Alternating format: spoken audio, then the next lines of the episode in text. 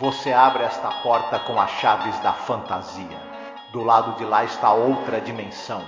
Uma dimensão de sons, uma dimensão da visão, uma dimensão da mente. Você está atravessando um território de matéria e sombras, de coisas e ideias. Você acaba de entrar em Além da Imaginação.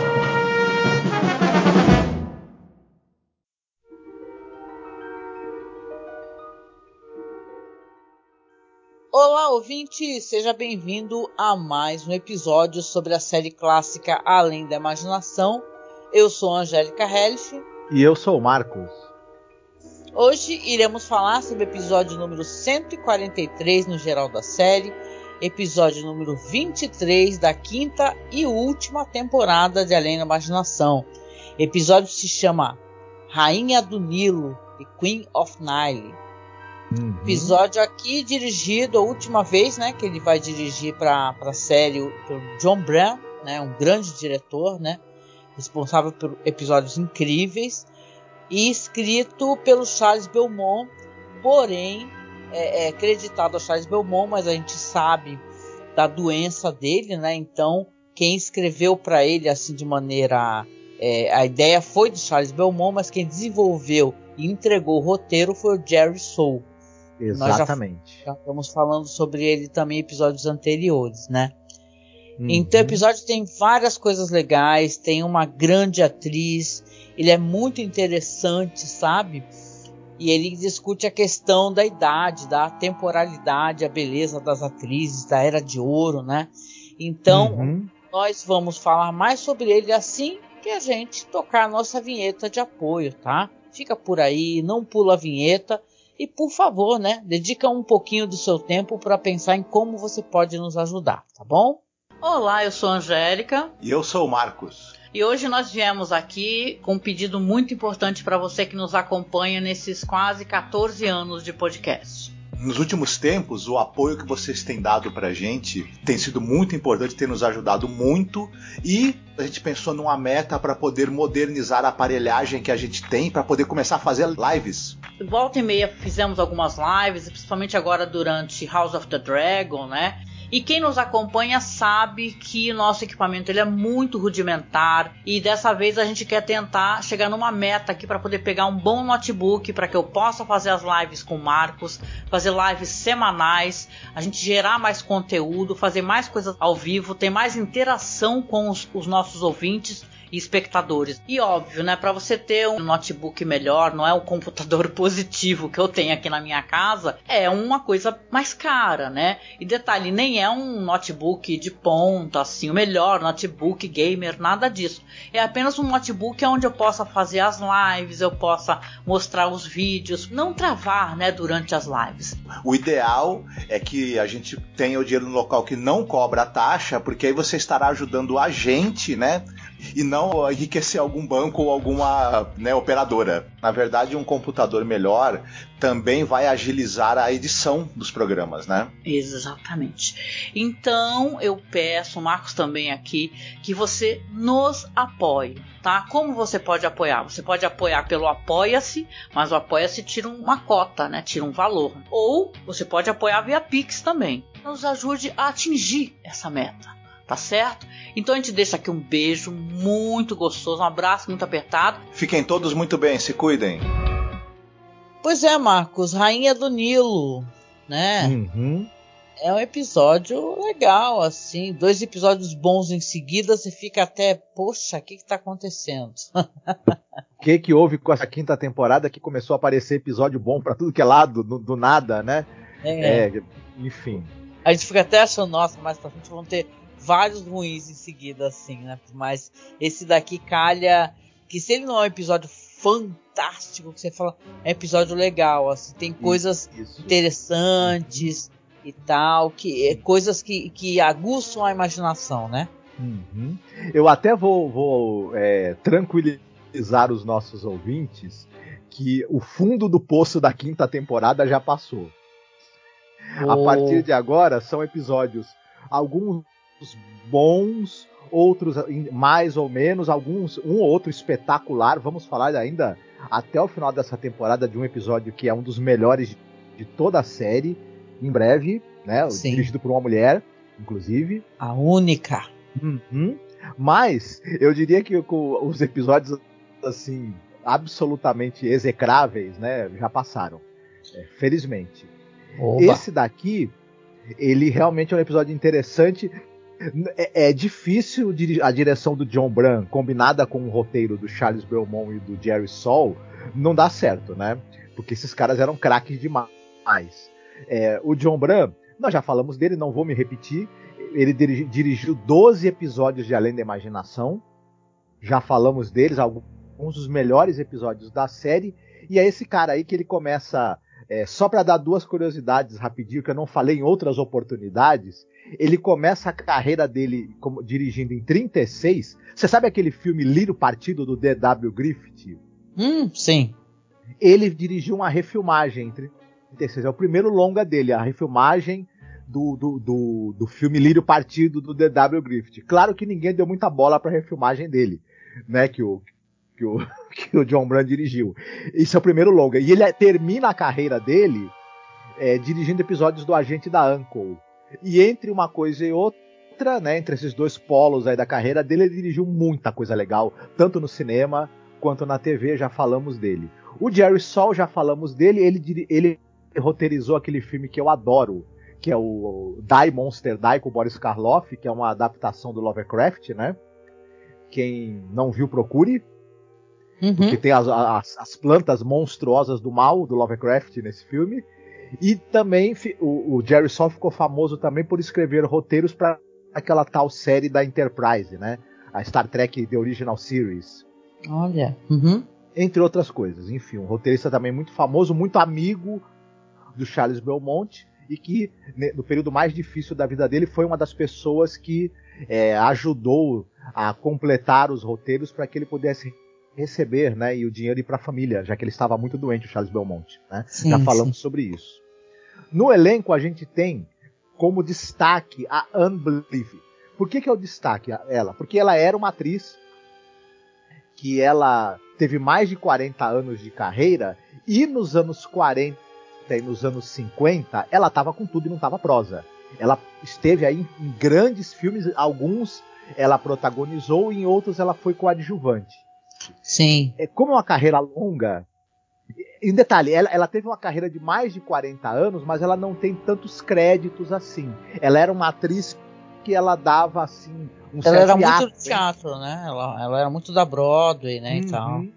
Isso. Como ela tinha uma atividade muito intensa nos tablados, né, digamos assim, na Broadway, no, no teatro, a, ativi a, atividade dela no audiovisual, tanto no cinema quanto na TV, era um pouco mais esparsa. Tive uma época que ela trabalhou bastante para TV.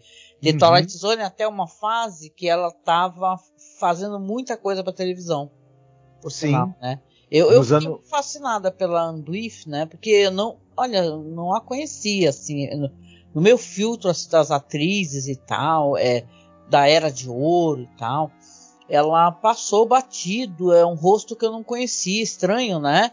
De filmes uhum. assim que eu não cheguei a conhecer. Ela foi indicada, por exemplo, é, muito jovem, né? E ela começou muito jovem, a carreira dela começou, sei lá, com sete anos, um negócio assim, né? Nas rádios, né? De Nova York. E você vê que ela recebe indicação Oscar por um papel num filme do Michael Curtis então, ela faz a filha da John Crawford. E ela é, foi indicada muito jovem, né? E, e, é famosa também por cantar muito bem. Era uma soprano. Então, uhum. era uma mulher de muitos é, predicados, né? Enquanto atriz, né? Sim, sim. E como você mesma citou, ela, ela, ela chama muita atenção nesse filme em que ela faz a filha da Joan Crawford. Ela tá também, por exemplo, eu vou citar alguns destaques da carreira dela, que ela também tem bastante coisa, né? Ela tá no filme Brutalidade, do Julius Dassin, que é um filme com Burt Lancaster, filme famoso. Em 49, ela é protagonista de um filme chamado Escrava do Ódio, do George Sherman, em que, apesar do título brasileiro muito estranho, ela faz uma mulher que ela quer, ela é uma jockey e ela quer, ela quer domar um cavalo selvagem para poder inseri-lo nas corridas, né? Cara, é, escra escrava do ódio. É, é tipo assim, é. para quem não sabe, né, vai escutar isso depois. a gente está assistindo os filmes da Ida Lupino, né? Porque, claro, a gente vai gravar um especial sobre ela. Você fica pensando assim, o que, que passa na cabeça das pessoas com os títulos brasileiros, sabe? Uhum. Só tá fumando alguma droga, não é possível, assim, um, um, um título horroroso, né? Esse da escrava do uhum. ódio. A mulher, o ódio que é ódio do cavalo? Será que ela É, os títulos em português desgraçados. Você gosta muito daquele filme Dead Man Walking, né? Nossa, sim. Com a e, Susan Sarandon. Isso. Esse filme so sofreu forte influência de um filme chamado Agonia de uma Vida. É um filme do Douglas Sirk, em que a Anne Bliff ela faz uma condenada à morte e uma freira vivida pela Claudette Colbert é, vai visitá-la na prisão e elas travam a amizade e ela passa a Claudette Colbert a se dedicar a tentar provar a inocência dessa é, condenada à morte que é feita pela Anne Bliff. Então é um, é um papel muito importante de ambas as atrizes, é um filme muito marcante dos anos 50 também. É, não, é, e legal você citar, porque só para falar que é, apesar de ser, ser, inspiração de histórias muito parecidas, a, a, história da irmã Ellen Prendian, né, que é o nome dela, uhum. é uma história real, uhum. entendeu? Que se passa no filme, não é baseado em uma uma, um, um, filme anterior nem nada. Ela é ativista, tá no Twitter, Sim. entendeu? Uhum. Então é uma pessoa que existe mesmo, uhum. de histórias reais, assim, do, eh, de, né, de apoio, né, emocional, espiritual, de, e luta uhum. contra esses casos, é, de revisar esses casos do corredor da morte, né? Só para dar um, uma parte. Isso. Uhum. Então, e, e, tem uma tradição no, no, no, cinema de filmes que são críticos a essa coisa da pena de morte e esse filme que, tô, que a gente está falando que tem a Anne Bliff, ele é um dos filmes assim é, que é muito marcante dentro dessa tradição. Né? Uhum, uhum, e, sim. E, e, meio que estabelecer um pouco dessa linguagem que vai ser usada depois. E ela também participa do. Na, aí, aí, esses são alguns destaques que, é, que a gente está falando dela no cinema. Nos anos 60, é, é, ela ainda está num outro filme dos anos 50 que é O Mundo em Seus Braços, um filme com o Gregory Peck, dirigido pelo Hal Watson, importante também. Aí nos anos 60 ela vai para a TV. Ela tem muitas participações, mas a gente pode destacar, além da imaginação, claro, é sempre destaque na carreira Sim. de alguém. Uhum. Ela, Caravana, por exemplo, Quincy, aquela série né, do, do, do, do legista, que é o Jack Klugman, que é o legista. O, ela faz alguns. Também participa daquela série da Angela Lansbury, Assassinato por Escrito. Nossa, que legal. E, enfim, uhum.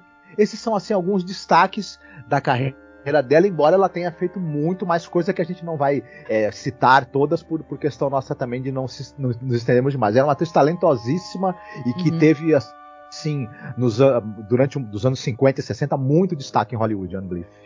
É, eu fiquei fascinada, eu não conhecia de verdade a Anne Bliff. Ela está viva, viu? Ela é uma das poucas uhum. sobreviventes dessa era de ouro de Hollywood. Ela está com 94 anos agora. Ela, inclusive na carreira dela, ela chegou a certo ponto, ela se dedicou à, à família, sabe? Ela casou com uhum. ela casou com um médico e depois acabou tendo cinco filhos. Tinha algumas aparições e tudo, ela fazia, mas ela acabou dedicando a vida dela depois para a família. Agora é uma senhora bem idosinha, ele já faleceu, né, o marido. Uhum. Mas é inacreditável. Ela é de uma beleza inacreditável de uma capacidade, assim, enquanto atriz, fortíssimo. O papel né, dela aqui na série é muito envolvente, sabe? Mesmo sendo um episódio que ele tem uma certa leveza, ele traz, ele não traz tanta, é, como é que eu posso dizer, é, tanta, tanto receio quanto ele poderia trazer, porque afinal uma história de uma predadora, né? Uhum. Mas mesmo assim eu acho que ela é envolvente enquanto atriz, ela, ela tem esse essa, esse jeito envolvente e é maravilhosa, assim. Eu estava lendo sobre ela, acabei lendo bastante sobre ela antes de gravar e eu fiquei muito, realmente é uma pessoa que eu fiquei muito é, com muita vontade de conhecer os seus filmes, sabe, os filmes que, dos quais ela é famosa, de ouvir ela cantar, porque ela tem uma voz maravilhosa. Então é, é, é assim, a Ambliff aqui eu acho que ela arrebentou a boca do balão e para para quem talvez é, assista o episódio e se encante com ela, procura os filmes no YouTube, porque o YouTube tem vários canais que se dedicam a, a colocar os filmes clássicos, viu? Uhum. A gente tem assistido coisa da Ida Lupino por lá e tal, então tem uma certa facilidade. Procurem por aí que vocês acham, tá? Sim, vale muito a pena conhecer o trabalho dela. Outro destaque do elenco é o Lee Phillips. Nós já falamos dele porque ele participou do episódio A Peça de For Lady Anne, né, episódio da quarta temporada.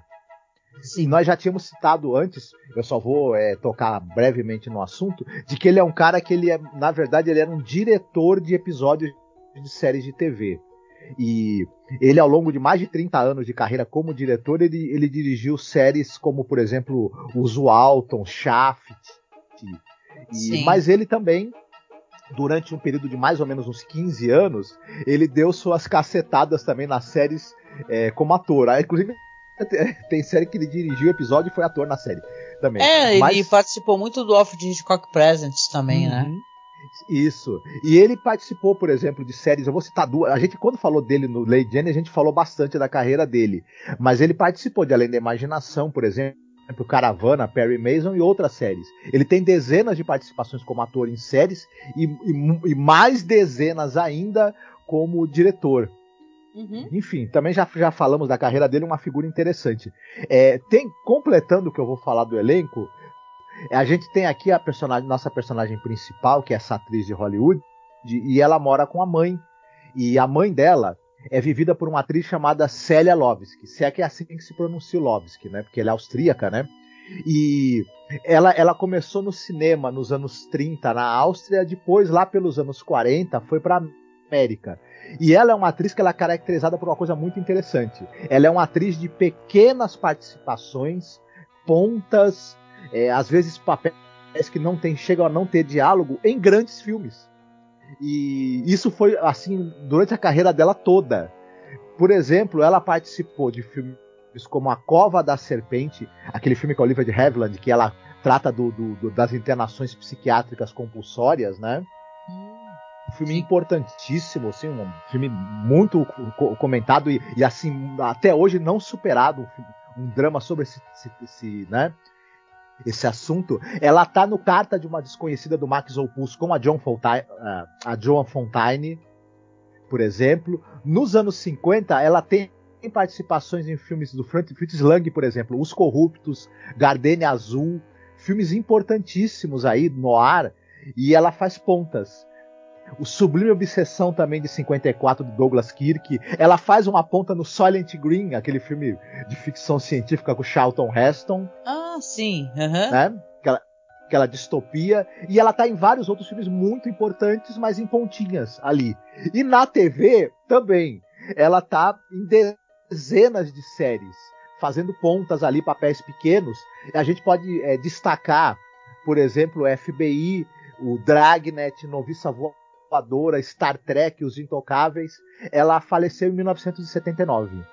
Ah, esse, essa aparição dela no Star Trek diz que é muito famosa, né? Eu tava vendo a foto dela caracterizada, porque diz que ela participa no, no papel que é uma, ela faz uma líder vulcana uhum. que vai presidir o casamento do Spock no episódio da segunda Isso. temporada, no Tempo de Amok. Isso. E cara, o visual dela, porque ela tem um rosto é muito característico, sabe? Meio encovado e muito interessante o rosto dela e tal. Claro, ela já é uma mulher madura, mas é a Cília é impressionante, assim. O, uhum. o a atuação gostei também bastante dela.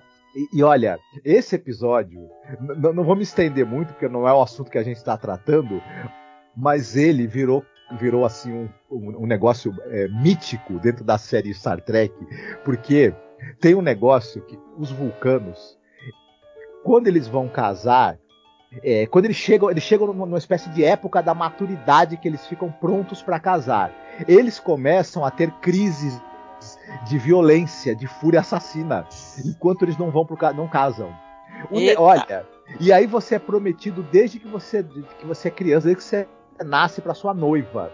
E tem um, um, lance ali também que outros vulcanos podem é, desafiar você para um duelo para querer ficar com a sua noiva todas essas características muito curiosas de como é, de como é essa, essa digamos, dança do amor dos vulcanos, quando eles estão na, na, na, na fase, na idade para casar. Olha, é muito curioso e muito engraçado também, sabe? Quem não assistiu, procure, porque o Amok Time é, é divertidíssimo esse episódio. Né? Legal, legal. Não, e só para fechar aqui, tem um personagem aqui, um ator, que ele, ele faz uma pontinha, sabe? Ele faz o editor do jornalista que vai lá entrevistar a uhum. atriz, que é o Frank Ferguson. E esse cara eu achei interessante porque, assim, nós estamos estudando Ida Lupino, né? Vai ter um episódio especial antes do Masks que ela dirigiu sobre ela. A gente está fazendo questão de estudar e vamos entregar um programa sobre a única diretora de Além da Imaginação, né? E porque é uma atriz muito importante, uma mulher à frente do tempo dela. Por isso que estamos, né, fazendo aqui essa homenagem. E esse cara aqui, ele tem um filme com Aida Lupino. Esse ator uhum. aqui, o uhum. Frank Ferguson, que é o filme On Dangerous Ground, né? Então achei interessante, achei uma curiosidade assim de desse ator aqui que faz essa pontinha aqui como editor, né? Que é o, o cara liga para ele, né? Tá em outro filme ali com a Aida Lupino, legal, né? E vários filmes importantes, óbvio, né? Mas aqui interessante uhum. apontar isso, né? É, ele teve uma carreira longa também, teve muitas e muitas participações na TV, é, enfim, o cara também um ator muito competente, muito é, solicitado, né? É verdade. E aí, vamos lá para a sinopse? Sim. Simbora para a sinopse. Hoje é minha vez de fazer sinopse para uhum. vocês. Então vou contar um pouquinho do que aconteceu aqui no episódio, tá? A gente tem aqui o colunista de Chicago, Jordan Herrick, que ele vai fazer uma visita à atriz a Pamela Morris. É uma mulher muito conhecida ali por sua beleza, sua vitalidade. Ele quer entrevistá-la, né? Quando ele chega na mansão da Pamela, ele nota uma bela pintura dela, datada de 1940. Aí, quando chega a Pamela, ela tá com a mesma cara da pintura, entendeu? Aí ele fala: Nossa, o que, que aconteceu? Você tá, não envelheceu nada, absolutamente, né? Vamos lembrar aqui que o episódio se passa nos anos 60, né? E tal. Você não envelheceu nada, tá com o mesmo rosto aqui. Ela fala: Ah, isso aí foi uma uma licença poética aí do, do artista e tal, né? Aí ele fala, não, mas a data aqui é 1940 e por aí vai, né? E você percebe que ele tá ali para questionar essa atriz, é uma atriz muito famosa, muito importante, né? E ele tá querendo saber mais detalhes sobre ela, né? É, uhum. flerte vai, flerte vem, né? Ela é uma mulher muito né, sedutora, e conversa com ele, ri, é toda coquete, né, e tal, senta na piscina e ele faz uma pergunta direta para ela, ele pergunta quantos anos ela tem. Aí ela fala: "Nossa, você quer saber minha idade e tal, né, e tudo", mas ela fala: "38 anos". Aí ele tá ali pelo jeito, ele foi ali meio para um repórter meio investigativo, né? Tá querendo saber mais sobre a vida dela e tal. Ela, claro, está sempre se furtando a responder diretamente as coisas. Ela acaba remarcando ali um compromisso com ele para jantar, né? Porque ele está sendo muito é, firme, né? Nas perguntas. Em volta dela está uma senhora de idade que se apresenta a, que ela apresenta, né? A atriz como a mãe dela. Fala, essa aqui é a minha mãe. Tá? É a, a, se chama Viola, é a minha mãe, a Dona Viola Draper. E eles se apresenta, mas percebe que a senhora está muito nervosa, né? Está muito observando pelos cantos, com aquele olhar de preocupação, né? Quando ele está saindo, porque ele combinou com ela um apontamento para mais tarde, para um jantar, ela interpela ele. É, o Jordan fala para ele assim: Olha, é, moço, você parece ser uma pessoa muito boa. Então vou te dar um aviso pro seu bem. Nunca mais volte aqui. Se afaste para sempre dela. Aí ela, aí ela fala, ele fala, nossa, por quê, né? O que que aconteceu, né? É, a senhora, é, a senhora é a mãe dela, né, e tal. Aí ela joga uma bomba e fala assim, não, não, eu não sou a mãe dela, eu sou a filha. Aí faz o tan tan tan, uhum. né? Então eu vou deixar nesse ponto aqui, porque realmente ele tem muita coisa para saber aqui, né? E é importante apontar que também dentro do cenário tem muitas coisas assim que evocam, é, é, sabe, coisas egípcias, né? símbolos egípcios, é, esfinges e por aí vai, sabe? Todo o visual da casa, é tudo evoca essa questão meio egípcia, né? de, de estátuas a, a, a, a, símbolos, né? A símbolos, a ícones, né? E uhum. representações de coisas do Egito, né? É isso. O que, que você achou, Marcos? Eu gostei do episódio e eu achei interessante o diretor, o John Brown. Ele é um cara que eu considero ele um cara muito habilidoso. E ele acaba de, interessante assim, ele acaba tem, ele acaba tentando como, como é que eu vou dizer? É, ele não tenta reinventar a roda. Ele vai pelo caminho talvez mais simples e direto e que funciona muitíssimo bem até porque você tem um, um, um episódio de apenas 25 minutos para tratar dessa história. É, como você mesma já citou, é, é, visualmente é muito, muito bem resolvido. Ele, ele dá um jeito, o cenário todo evoca uma decoração com que tem temas egípcios, ela é cheia de estátuas que lembram o Egito antigo, o tempo dos faraós, é, e, e, esses detalhes todos que tem na decoração, tanto do lado de fora quanto do lado de dentro da casa dela, ela já dão pra gente essa mensagem de por que, que essa pessoa tem essa fascinação né, pelo Egito Antigo. E a gente logo já começa, né?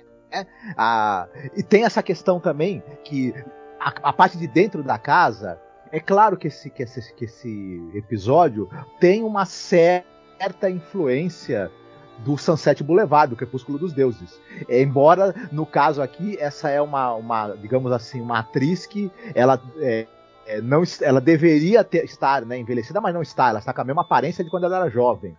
Mas o, a maneira como o interior da casa é decorado também evoca um pouco essa coisa do Sunset Boulevard. O negócio da mulher tem um quadro dela na parede quando ela era mais nova. Só que aqui o diretor joga muito bem com essa coisa. Você vai lembrar do Sunset Boulevard, do quadro na parede, só que você, você vai lembrar que, diferente do, do, do, do o filme lá com a Gloria Stanwyck, aqui a, a, fulana tá com a mesmíssima aparência, né, no quadro. E, e isso chama atenção também, obviamente, do, do, nosso personagem vivido pelo Lee Phillips, né, do colunista, o Jordan. E, mas a princípio ele acredita mais ou menos, né, na, na, explicação dela, que ela fala assim que, ah, não, é, publicaram é, datas erradas aí, e, enfim, são aí da, da imprensa na época e que gerou essa, essa discrepância de idade e tudo mais. Como ele tá também meio, meio de olho nela, eles estão flertando, e, e, ela é uma mulher muito sedutora e muito interessante, ele a princípio, né, é, aceita essa explicação dela, mas ele fica com a pulga atrás da orelha e, como você mesma disse, ele vai começar a cruzar datas e, e informações e depoimentos a respeito respeito dessa tal atriz que teria feito um filme chamado A Rainha do Nilo quase 20 anos antes e 20 ou 30 anos antes e que seria ela a atriz, né? Portanto, ela não poderia de jeito nenhum é, ter a idade e a aparência que ela tem. Ou então ela, ela, ela, ela aparenta ser muito mais nova, né? Ela fala para ele que tem 38 anos, mas mesmo, mesmo assim as idades não bateriam, né? É, o filme que é, ela quer ele... mudo ele liga pro editor, né? E é, uhum. até aparece esse ator aí. Ele liga e pergunta, ele fala é, para pegar a ficha dela e dessa atriz, essa, essa tal de Constance Taylor, né? Uhum. Que ela é uma atriz que ela desapareceu, né? Parece que ela foi morta no desmoronamento no final de um, de um da gravação de um filme, né? Aí quando ele pede pro editor lá procurar nas fichas as fotos, e é a mesma pessoa, né? A mesma face. Então ele, uhum. ele quer, ele acaba é, falando para ela sobre isso. Ela fala que é, que é uma coincidência e tal. Mas aqui você tem uma história que visivelmente a única coisa que para mim que esse roteiro ele poderia ter é um clima mais denso assim de suspense. Porque eu acho que não sei se é por causa da metragem, ele é um episódio legal, veja bem legal mesmo, pô, tem a assinatura ali de duas pessoas que eu sou apaixonada, que é o, o Charles Belmont e o Jerry Soul, entendeu? Jerry Soul tem, nossa, ótimas colaborações com o Charles Belmont, né? E aqui eu acho que a intenção é fazer um certo suspense. Até esse episódio uhum. ele remete muito mais, eu acho, ao Long Live ao Walter Jameson, sabe? O Longa Vida uhum. de Walter Jameson. Porque até o final é muito parecido, né? Esse daí é o episódio. Ah, escutem lá esse episódio, nós gravamos na primeira temporada. Aonde o Highlander foi inspirado, né? Do homem que, que ele não morre, né? Ele vai trocando de identidade. Né, o Long Live of Walter Jameson que a gente uhum. gravou com o nosso amigo Paulo Elas. Sim. Por sinal. Só então... que é, é interessante que, como esses dois episódios conversam e também como eles diferem, né? Porque já chegaremos lá quando a gente for falar do final, né? É, o final é praticamente idêntico, né? A, aqui você, claro, como eu falei, vai ter esse negócio e ela não perde muito tempo. Essa personagem, porque o episódio tem uma certa metragem, entendeu? Uhum. Então, o... quando, quando ele volta e ele fala, eu até achei que foi um vacilo da parte dele. Ele fala o que, que, a, a, que ela apresentou como mãe, né? Mas é a filha dela é, fala assim, ah, ela falou que é sua filha e tal. E a, a, aí ela fala assim, ah, mas a minha mãe tá louca. As coisas que a minha mãe fala não é para ninguém levar em consideração. E ela até pega, manda a, a pseudo mãe, né, para cima com tudo, né, quando ela aparece, sobe, vai, vai embora pro seu quarto, né, e tal. Agora você imagina a, a, uma senhora bem idosa que é filha de uma mulher linda e jovem. Uhum. Né? Bem linda e bem jovem e tal. Ela até dá a entender na fala dela, quando ela fala com o cara, com o jornalista, que pelo jeito ela se apropriou do marido dela também. Ela deu fim no marido dela, da filha dela, que seria a filha dela, entendeu? Então é bem sinistra a história, né? Uhum. Sim, é, essa é uma história que ela, ela chega a ser mais interessante pelas entrelinhas, o que a gente deduz, a, até do que por, por conta do que a gente vê. E a gente fica imaginando qual é a verdadeira idade dela, quantos séculos talvez ela tenha.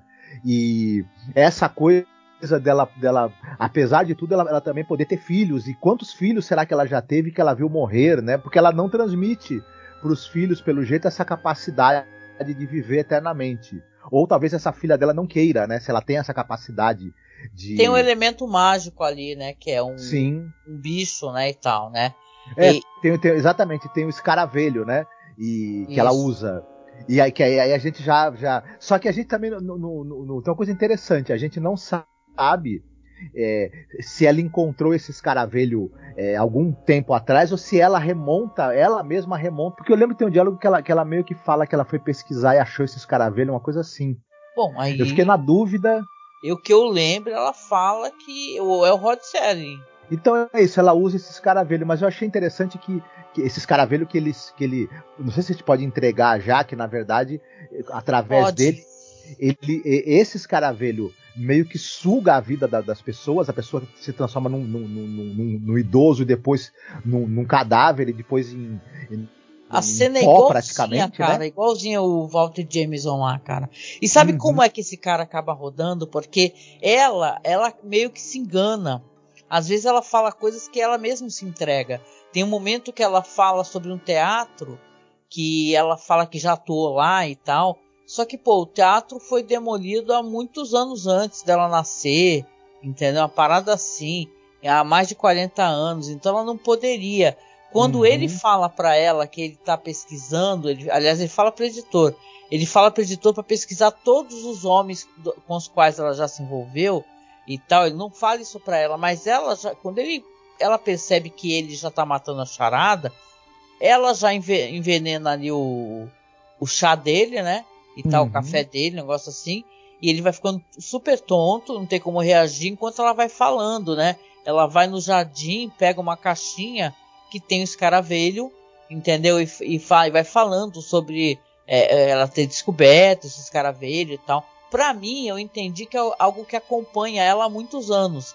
Porque uhum. ela, claro, é uma, uma figura, uma, uma figura que remonta ao Antigo Egito. Poderia ter sido uhum. uma das rainhas do Antigo Egito, na é verdade, que se mantém viva por todo, sei lá, por milhares e milhares de anos, né? Uhum. Até estranho ela ter só uma filha. Ou talvez ela, que nem um Highlander da vida, ela tenha as filhas e as filhas vai morrendo, a família vai morrendo e ela vai permanecendo. Sim. Deixa uhum. a história Eu muito acho... mais, né, estranha. eu acho que na verdade é isso mesmo. Os, os filhos dela e filhas é, vão envelhecendo, morrendo e ela continua, né? Eu só ia dizer que esse, ela usa esse escaravelho que deixa os cara velho. Deixa os cara velho. Não, aí ela vai e coloca assim no peito dele e aí você vê que é o mesmíssimo efeito do, do outro episódio. Ele vai aos poucos vai murchando aquela roupa, vai fazendo aquela aquela imagem meio tremidinha. Só que aqui nesse caso dele o crânio racha. Até achei interessante, isso. daí uhum. o crânio acaba rachando Sim. e depois vira pó. Então não sobra nada, não sobra nada. Isso aí me remeteu a gente assistindo Penny Dreadful. Tem um momento que a Vanessa tá lá com o cara lá no museu, né, conversando. ele fala como é que eles limpam os, os ossos, né, e tal, do, dos, dos cadáveres lá que eles estão é, é, retirando lá para poder expor, né. Então eu lembrei disso daí, que não, não são uhum. escaravelhos, mas são bichos que devoram realmente, né.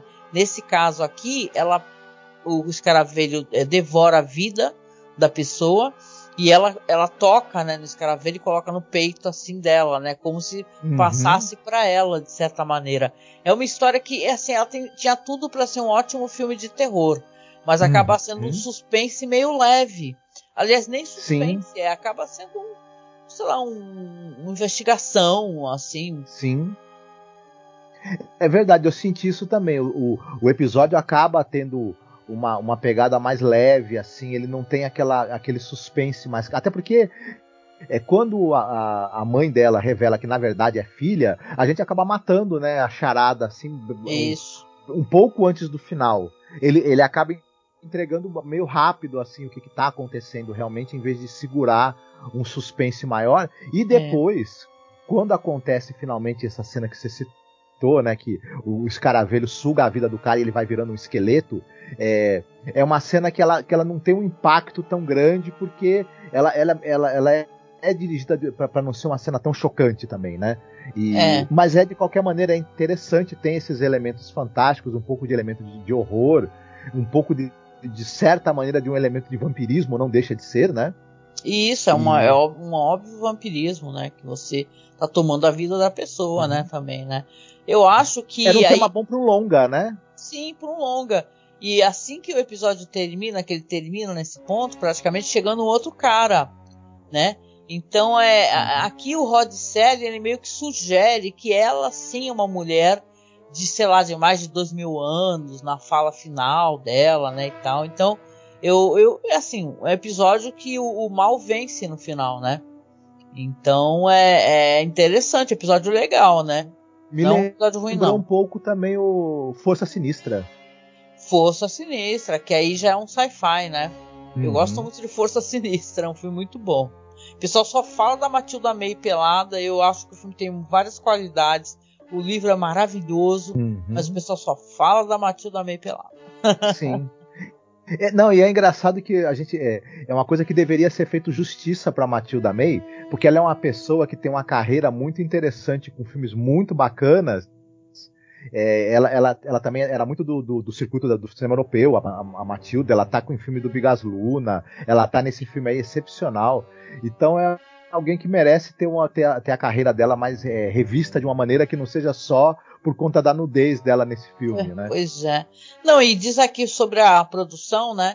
Diz que teve um rascunho aí inicial é, no roteiro que haveria, apareceria ali, em vez desse cara bonitão no final, iria aparecer um policial jovem bonito, né, perguntando ah, uhum. para Pamela o paradeiro do jornalista, né, e tal.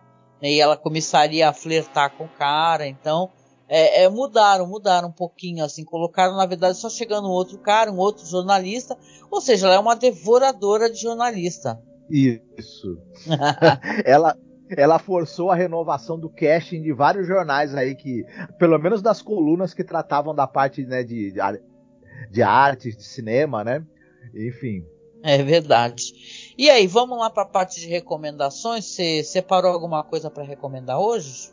A gente estava falando aí da Matilda May e justamente é, estamos falando sobre personagens que sugam a vida dos outros, né? Para manterem uma aparência saudável, uma aparência bonita, né? Enfim. É, e aí não dá para não citar o filme do Toby Hopper. Primeiro que eu adoro esse diretor, né? Eu sou, uhum. sou, sou tiete dele, não adianta. E eu gosto muito desse filme, essa, essa ficção científica aí do, de 85, que é o Força Sinistra. A gente já teve a oportunidade de falar várias vezes desse filme, né? Eu acho que ele é um filme que ele funciona enquanto ficção científica. Ele faz essa ponte entre a ficção científica e o horror, que já tinha sido feito muito bem em Alien, por exemplo, e eu acho que aqui funciona também de maneira muito bacana.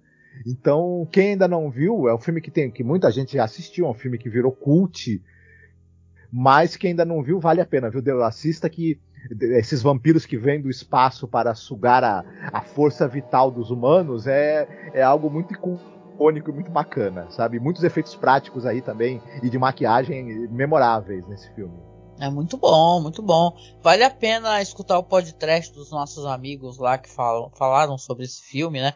Claro, ficou todo mundo babando na Matilda May, né? e tal, mas eu sempre tenho os amigos lá que adicionam muito conteúdo, né? As uhum. conversas sobre cinema e é, é muito legal. Eu adoro. Eu revi um dia desses, assim, é um filme que vale a pena a gente ficar revendo, né?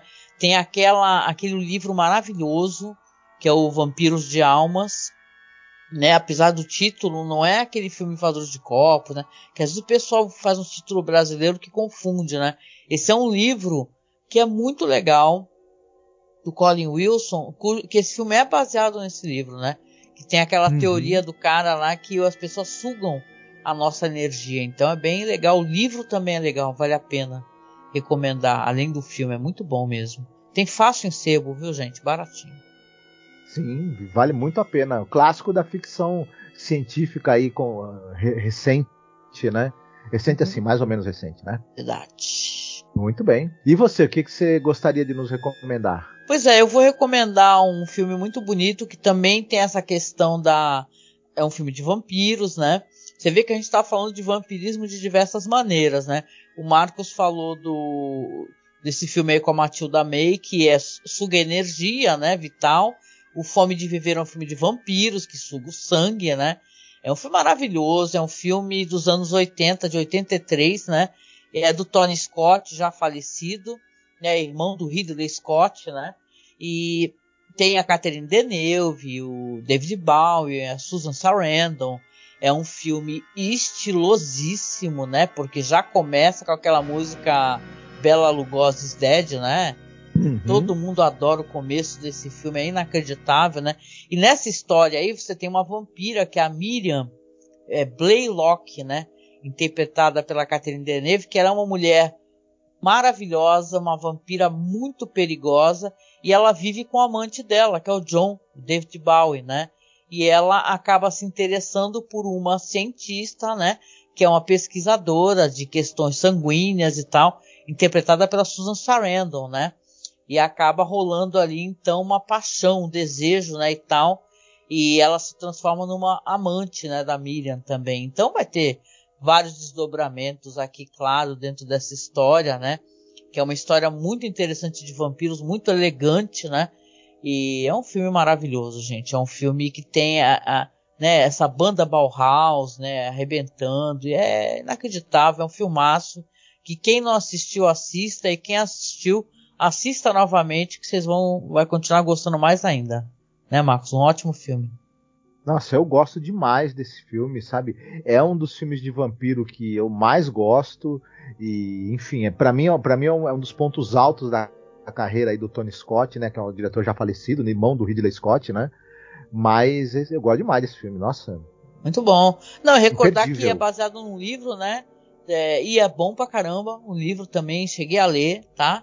é até mais interessante, se coloca mais componentes, assim, que não dá tempo de colocar no filme, né? O livro é ótimo, gente. Quem encontrar aí também vale a pena dar uma lida, tá? Oh, yes. E é isso, né? Chegamos aqui ao final de mais um podcast. E claro, sempre tem música no final. E dessa vez sou eu, né, Marcos? A escolher a música. Sim. E o que, que nós vamos escutar? Então, eu escolhi aqui para tocar no finalzinho, lembrando, gente, que só toca lá no MP3, hein? Você tem que procurar a gente lá no Spotify. Pode procurar como Além da Imaginação Podcast, ou como Cineclube da Masmorra, ou até como Masmorracine, óbvio, né? Que é o feed do nosso site. Vai tocar então lá no finalzinho essa música aí do Daryl Hall e do John Oates, chamada Man Eater. Que a letra é maravilhosa, hein? Ela só aparece de noite, do tipo magro e faminto. Nada é novo, eu já a vi aqui antes, assistindo e esperando. Ela está sentada com você, mas os seus olhos estão na porta. Lembra aquela música? Oh, here she comes, watch a boy to see love. Essa e essa mesma, né? She's a man eater. Devoradora de homens. Uhum. There is a fifth dimension. Beyond that which is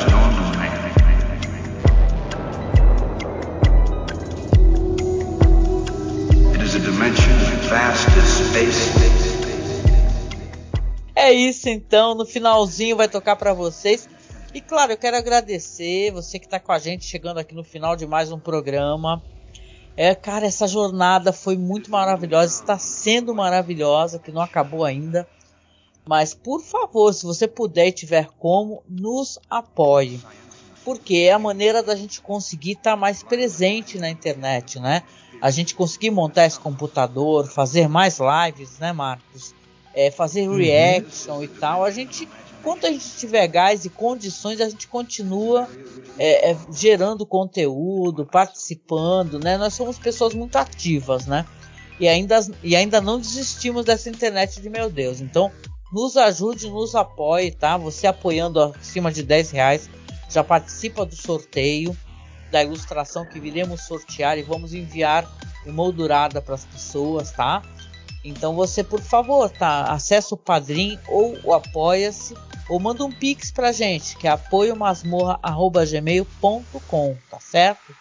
Então a gente vem finalizando, agradecendo bastante, pedindo para você procurar o Masmorracina em todas as redes sociais, Instagram, Facebook, tá? Até no TikTok eu estou lá. E lembrando que estamos na Twitch. É só você procurar Angel Masmorra na Twitch. Terça-feira estou falando sobre a série Hannibal. Já estou chegando no final da primeira temporada, hein, gente? Olha que legal, né? E vou uhum. seguir reto aí a segunda, a terceira temporada. E quinta-feira eu e o Marcos estamos fazendo o Caô Crimes que não é um true crime, óbvio, né? É um caô, ou seja, a gente inventa histórias falsas de crime, né? Cujos critérios são sorteados ao vivo, tipo arma do crime, local, época, estilo. Então é um exercício muito interessante que acontece lá na Twitch, tá? Então me uhum. procure na Twitch, por favor. É um exercício de storytelling com um exercício também muito sério e muito é, muito entregue que a gente tem de cara de pau. Né? Um mistura storytelling com cara de pau. E aí você. Pura cara de pau. Mas saem é? coisas bonitas, né, cara? É difícil contar uma história. Né? É uma coisa que assim, a gente que é mãe, no meu caso, você quando é, né, com a criancinha pequena, é fácil contar história, fazer vozes, ler as histórias, mas inventar a história é um outro nível. Entendeu? Você tem que ser, ó, pegar as referências que você tem, a, a espécie de bagagem que você contém então é uma coisa legal. Se você quiser ver a gente, é, é né, a gente estamos nos desafiando a contar histórias, apareça lá quinta-feira, nove da noite na Twitch, que você vai acompanhar o Caô Crimes, o nosso projeto novinho que estamos fazendo, tá bom? E com isso eu vou finalizando aqui o podcast, deixando um beijo bem gostoso, um abraço muito apertado. Nos encontramos, hein, no próximo podcast juntos estamos chegando lá no especial da Ida Lupino, tá? Então vai acompanhando a gente, compartilhando o podcast, marcando a gente e siga a gente aqui na, no YouTube. Se você estiver acessando agora, está conhecendo o podcast, prestigie o nosso trabalho, por favor, que a gente agradece. É, segue o nosso canal, clica no sininho, comenta, seja ativo, que a gente responde também, tá bom? Um abraço, então até o próximo podcast. Fiquem muito bem, se cuidem. Beijinho, tchau, tchau. Tchau.